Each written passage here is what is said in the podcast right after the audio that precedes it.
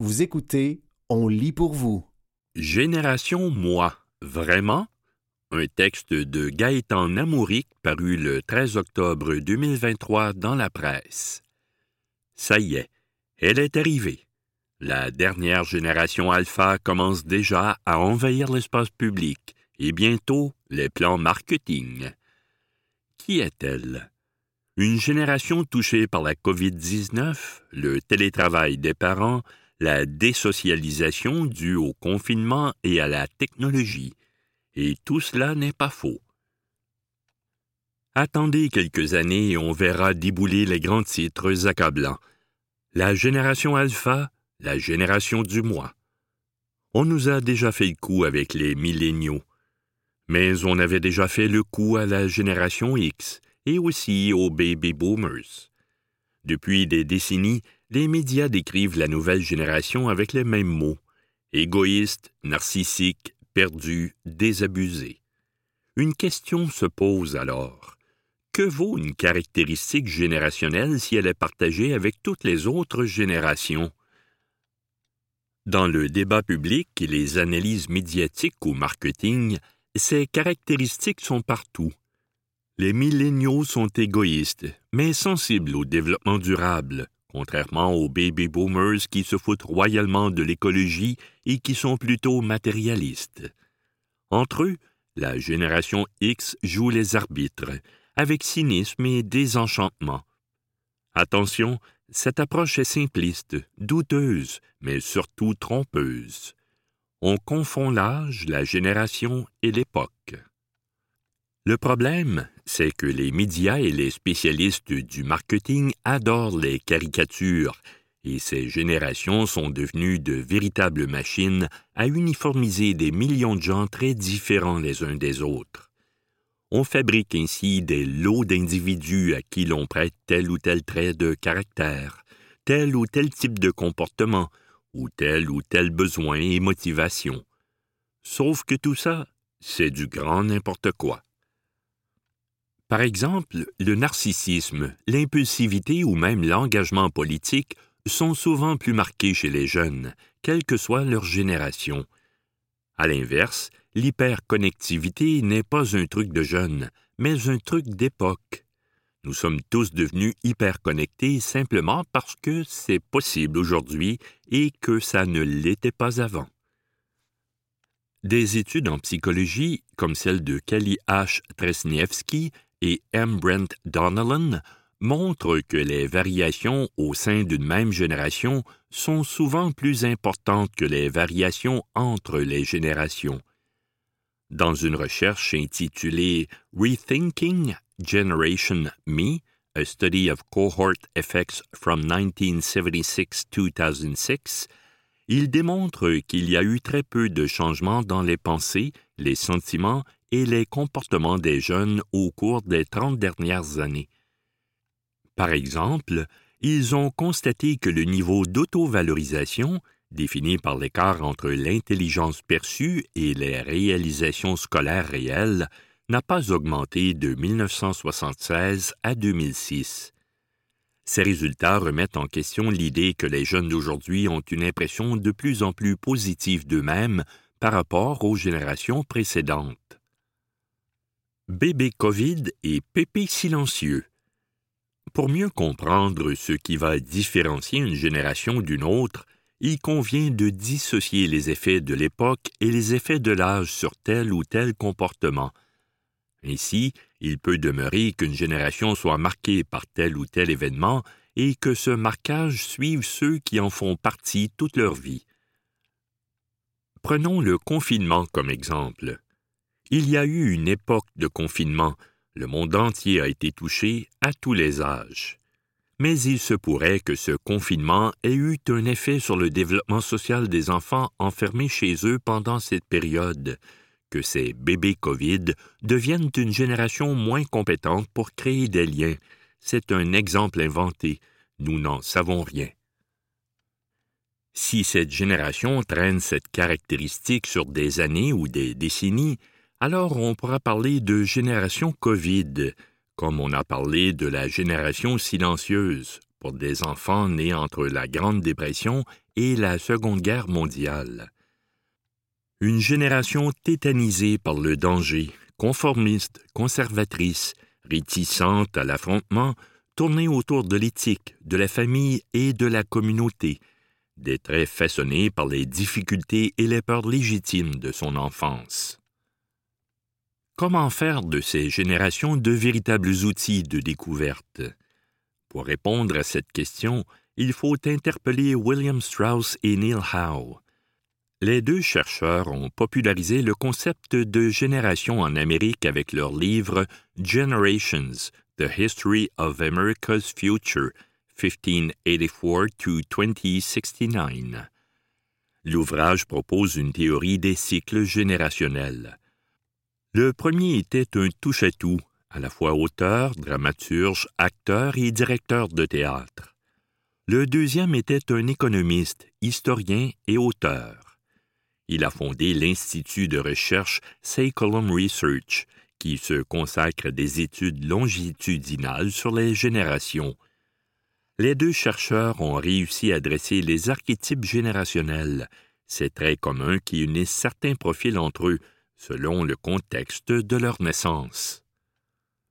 Les prophètes, ces individus naissent pendant une ère élevée, une période de stabilité relative. Ils deviennent souvent des idéalistes et des leaders charismatiques. Les nomades, nés pendant un éveil, une période de changement social et spirituel, ils sont généralement pragmatiques et individualistes. Les héros, nés pendant une désillusion, une période de scepticisme institutionnel et de repli sur soi, ils sont souvent optimistes et orientés vers l'action.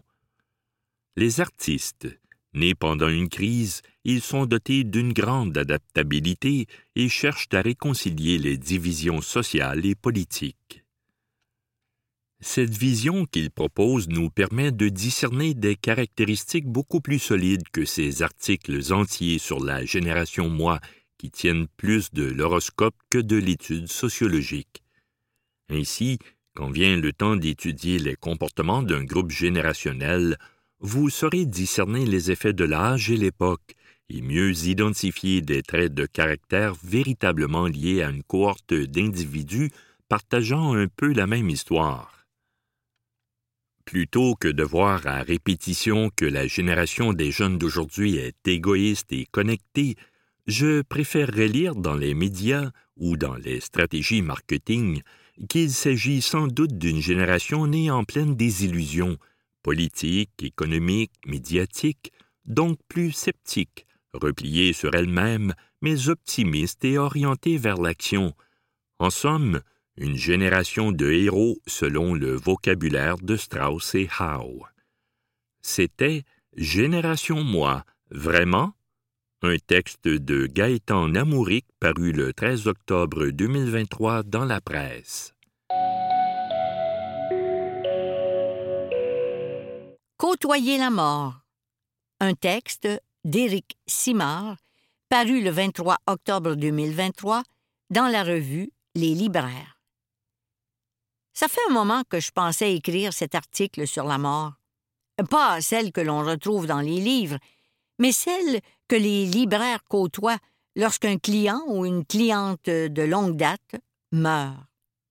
Ces deuils particuliers, que nous vivons d'une certaine façon en silence, nous affectent et laissent un vide, comme seule la mort peut le faire.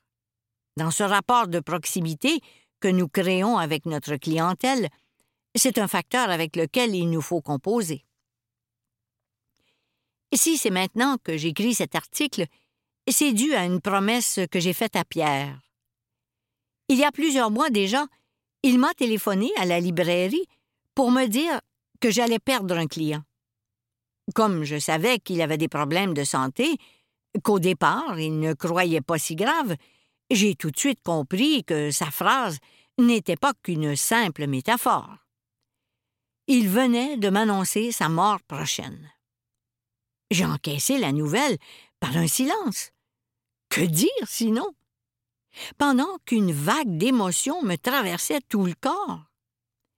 Une fois le choc passé, le trémolo dans la voix, je lui ai posé des questions sur sa situation, à savoir comment il anticipait sa fin de vie. Je savais qu'avec lui, je pouvais oser aborder le sujet sans faire de détour, compte tenu de la grande ouverture que je lui ai toujours connue. Avec énormément de sincérité et de lucidité, il m'a dit qu'il ne voulait pas d'acharnement thérapeutique. Quelques mois de plus ne changeraient rien à une vie dont il a profité pleinement. Sa sérénité m'a profondément remué. Je me sentais privilégié de partager un tel moment avec lui, de la même façon qu'on partageait l'amour des livres. J'ai été important pour lui autant qu'il l'a été pour moi. Pierre, qui était client de Françoise avant que j'acquière la librairie du Square, a été le premier à m'accueillir en tant que nouveau propriétaire. En guise de bienvenue, il m'avait offert le livre Conversation en Sicile d'Elio Vittorino Gallimard, avec une petite dédicace qui finissait comme suit. Bona fortuna, Eric, et la librairie du Square. Cette délicatesse m'avait évidemment touché. C'était la première fois qu'un client osait m'offrir un livre. Durant les sept années qu'aura duré notre relation, Pierre me fera plusieurs fois l'honneur de ses belles attentions. À titre d'exemple, chaque 1er juillet, date officielle de l'achat de la librairie, il tenait à souligner ce moment important en m'offrant une carte, une bouteille de vin ou encore un livre pour me remercier d'être son libraire. C'était normal pour Pierre de faire ça pour les gens qu'il appréciait. Il n'y a pas que Pierre que je regrette depuis l'acquisition de la librairie. Il y a Jean, Raymond et Alexandre. Jean, c'était nul autre que Monsieur Royer, le grand ami de Miron. Jusqu'à la fin, il aura été à l'affût de ce qui se publiait en poésie, autant ici qu'en France. Il avait constamment des recueils en réservation ou en commande qu'il venait chercher de façon régulière. Toujours d'une grande gentillesse, j'avais plaisir à le servir. Conscient de ce qu'il représentait dans le milieu littéraire, j'aimais discuter avec lui et l'écouter me parler de poésie et de son parcours. Vers la fin, diminué par la maladie et ayant du mal à se déplacer, comme il habitait à côté de la librairie, je lui avais proposé d'aller lui livrer ses livres. Je n'ai pu le faire qu'une seule fois, car il est mort peu de temps après. Je n'oublierai jamais le sentiment de tristesse qui s'est abattu sur moi au sortir de chez lui. Ce grand homme de lettres semblait si seul et si vulnérable dans son minuscule appartement. Ensuite, j'ai dû composer avec la disparition de Raymond Martin, qui avait consacré une grande partie de sa vie aux éditions triptyques. Tous les jours, il venait faire son tour à la librairie avant d'aller boire un verre au petit bar juste à côté. Amateur de courts textes, il achetait au moins une plaquette à chaque visite, souvent celle publiée chez Alia. Quand j'en recevais des nouvelles, je les mettais de côté pour les lui montrer. Un jour, il n'a plus été en mesure de venir et il est mort précipitamment. La dernière fois que je l'avais vu, il m'avait dit, le regard hagard, en se touchant à la poitrine, qu'il ne se sentait pas bien. Cette douleur qui l'accablait et qu'il faisait sans doute beaucoup souffrir, lui aura été fatale. Pour finir, il y a eu la mort d'Alexandre. C'était un client discret qui ne commandait que des éditions originales de la collection blanche de chez Gallimard. Ce que j'aimais de lui, c'est qu'il n'avait pas le profil type du littéraire ou de l'image qu'on s'en fait. Il en était d'ailleurs conscient. C'était un simple commis d'entrepôt d'une chaîne de magasins, mais il avait pour passion les grandes œuvres de la littérature. Comme la plupart de ses commandes spéciales mettaient du temps à arriver, il s'arrangeait pour en avoir plusieurs en route. Dès qu'on l'appelait, réglé comme une horloge, il venait les chercher et en commandait de nouvelles. Un jour, ses réservations se sont accumulées sans qu'il vienne.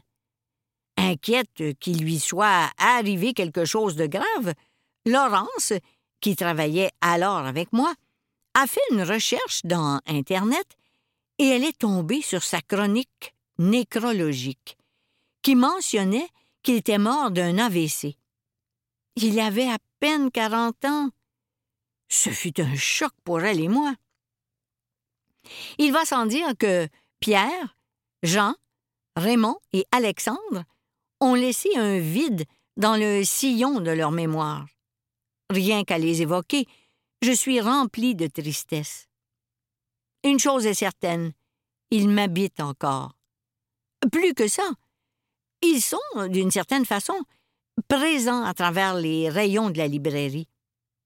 Par exemple, il y a plusieurs livres que Pierre aimait qui font partie de mon fonds et de mes recommandations.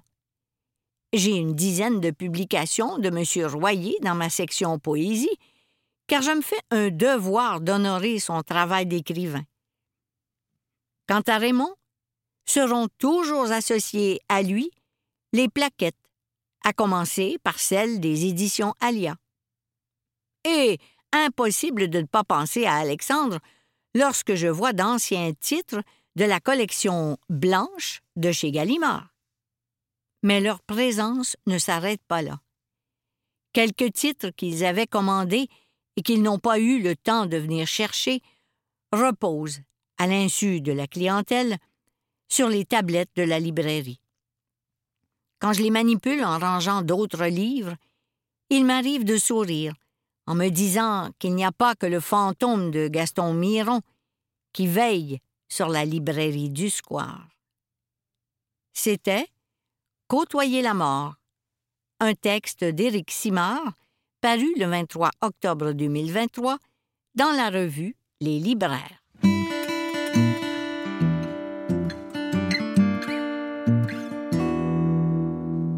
Voici comment vous déplacer pour pas ou moins cher. Un texte de Pierre-Luc Ouellette paru le 30 août 2023 dans le magazine Urbania. Non, vous n'avez pas besoin de dormir au bureau. Tout coûte cher ces temps-ci, mais ça, c'est pas nous qui allons vous l'apprendre. Quand faut financer une pizza sur quatre mois, c'est que ça va pas bien.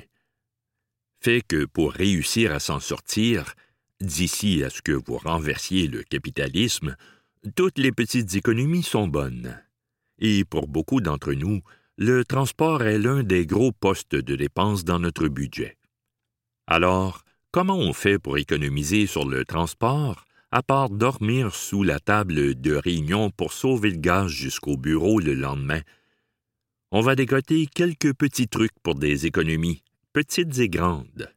Allez, embarquez avec nous, on refusera pas un bon jeu de mots, c'est gratuit. Convainquez votre employeur d'investir en transport en commun. Ici, votre employeur vous payait l'autobus et le métro. Après tout, la plupart du temps, vous prenez probablement le transport en commun justement pour aller travailler. C'est le choix que beaucoup d'entreprises décident de faire, notamment avec le programme Opus et compagnie de la Société des transports de Montréal. Avec ce programme, l'employeur rembourse un pourcentage de la passe mensuelle de transport en commun jusqu'à 90% et la STM double la contribution jusqu'à 10% Si vous avez bien compté, ça veut dire que si votre employeur paie 90% de la note, la STM va payer le 10% restant et ça va être gratuit pour vous. Quel avantage retire l'employeur? c'est une dépense qui lui offre une déduction fiscale supplémentaire. Et pour vous, c'est un avantage non imposable. Bref, c'est gagnant-gagnant. L'idée de ce programme, c'est de proposer sur une base volontaire une contribution qui est obligatoire dans certains pays, comme la France. Et les résultats sont tangibles. Une étude menée en 2017 au New Jersey et à New York avait démontré que ce genre de programme augmentait la fréquentation de façon durable. Bon pour l'employeur, bon pour votre portefeuille et bon pour la planète. Tout le monde gagne. Troquer l'auto pour le transport actif. En 2017, la distance moyenne entre la maison et le travail au Québec était de 7,7 km. Là, pas besoin de nous écrire en commentaire que vous, vous êtes une exception. Oui, mais moi j'habite à Chambly, mais je n'ai pas le choix de me rendre au Mort-d'Or chaque jour pour le travail, et j'ai une maladie orpheline très rare qui fait que si j'habite ailleurs qu'en banlieue de Montréal, je vais entrer en combustion spontanée. C'est une moyenne. On comprend qu'aller travailler à pied n'est pas possible pour tout le monde. Mais il reste que c'est possible pour beaucoup de gens. 7,7 km, c'est en moyenne 30 minutes en vélo et une heure et quelques à pied. Avant de sursauter, demandez-vous combien de temps vous passez chaque matin dans votre voiture, que ce soit pour vous déplacer ou pour chercher un stationnement, sans compter le temps que vous passez au gym parce que vous vous déplacez juste en voiture. Quand on prend tout ça en compte, une petite demi-heure de vélo, du moins une fois que vous vous serez musclé les cuisses, c'est vraiment pas grand-chose. Et les économies sont gigantesques. 15 km par jour, 5 jours par semaine, c'est 75 km par semaine. Avec un Ford F-150, le véhicule neuf le plus vendu au pays, ça représente près de 10 litres par semaine. Ça, au prix actuel de l'essence, c'est près de 20 dollars par semaine. Si on met ça sur 48 semaines de travail par année, c'est presque 1000 dollars d'économie par année. Et là, on parle juste du prix de l'essence.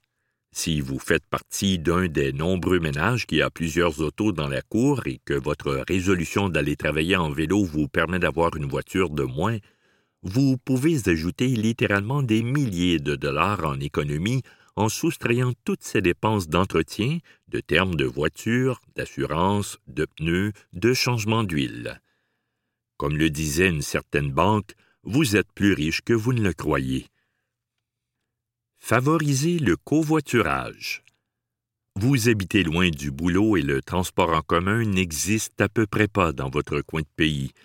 Ça ne serait pas étonnant, on est très en retard là-dessus en Amérique du Nord il vous reste quand même le covoiturage.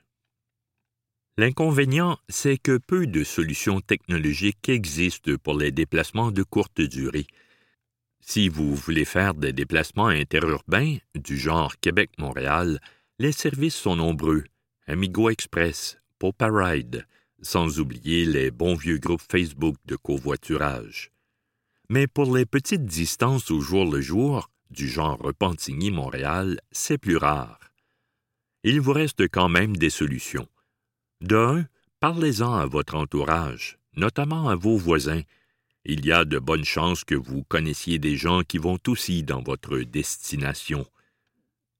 Même si votre voisin ne vous laisse pas directement à la porte de votre bureau, quelques arrêts d'autobus pour sauver des milliers de dollars annuellement, ça reste un pas pire deal. Vous pouvez également lancer des appels à tous sur les groupes Facebook de votre ville, dans le genre Spotted, Repentigny. Pour une fois qu'on pourra tirer quelque chose de positif de ces groupes, rendez votre auto moins coûteuse. Bon, malgré toutes ces excellentes pistes de solutions, vous n'avez quand même pas le choix de continuer à vous déplacer avec votre auto personnelle. Essayez de sauver de l'argent avec cette bonne vieille voiture. Évidemment, vous pourriez être celui ou celle qui offre du covoiturage en échange de quelques dollars. Mais vous pouvez également économiser en jetant un coup d'œil plus attentif à vos assurances. Si vous avez la même police d'assurance depuis plusieurs années et que vous la laissez simplement se renouveler sans y penser, vous payez sûrement trop cher. C'est le temps de faire le tour des autres compagnies, vous pourriez être surpris des économies. Aussi, gardez votre vieille auto. À part le Bitcoin, il n'y a à peu près pas de pire investissement qu'une voiture. Aussitôt achetées, aussitôt dépréciées. Et les autos sont de plus en plus coûteuses, comme tout le reste, en fait. Votre auto n'est plus une jeune bête fringante, mais elle fait encore le travail? Gardez-la. Oui, c'est déplaisant de devoir mettre de l'argent soudainement parce qu'une pièce mécanique vient de lâcher. Mais faites le calcul. Ces coûts d'entretien et de réparation dépassent-ils le coût annuel d'une voiture neuve? Probablement pas. Assurez-vous simplement de garder une partie du montant que vous mettriez mensuellement sur une voiture neuve vers un compte d'épargne pour les imprévus lorsque vous devrez remplacer vos freins. Au bout du compte, vous allez sauver un pas pire montant d'argent, bien assez pour vous payer une fast passe à la ronde pour compenser les sensations fortes que vous n'avez pas au volant de votre bonne vieille sous-compacte des années 2000. C'était Voici comment vous déplacer pour pas ou moins cher. Un texte de Pierre-Luc Ouellette paru le 30 août 2023 dans le magazine Urbania.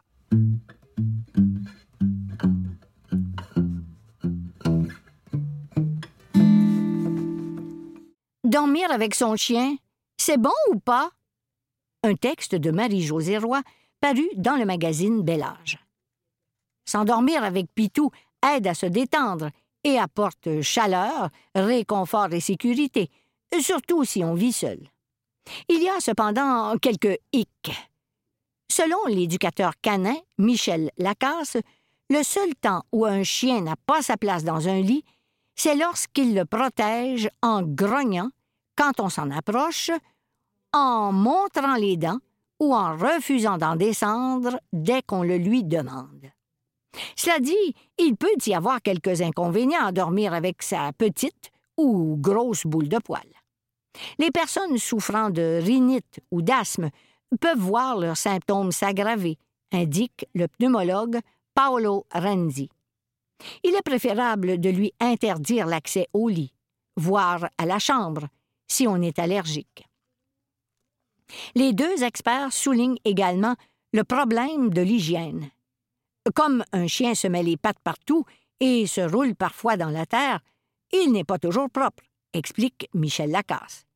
Il faut donc laver la literie plus souvent et le brosser régulièrement pour prévenir l'accumulation de poils sur le lit et éliminer les parasites pouvant s'y loger. Il faut également s'assurer de ne pas le blesser ou l'écraser en se tournant. Enfin, Pitou est susceptible de bouger et ronfler, ce qui peut nuire au sommeil des maîtres. C'était Dormir avec son chien, c'est bon ou pas? Un texte de Marie-Josée Roy paru dans le magazine Bel Âge.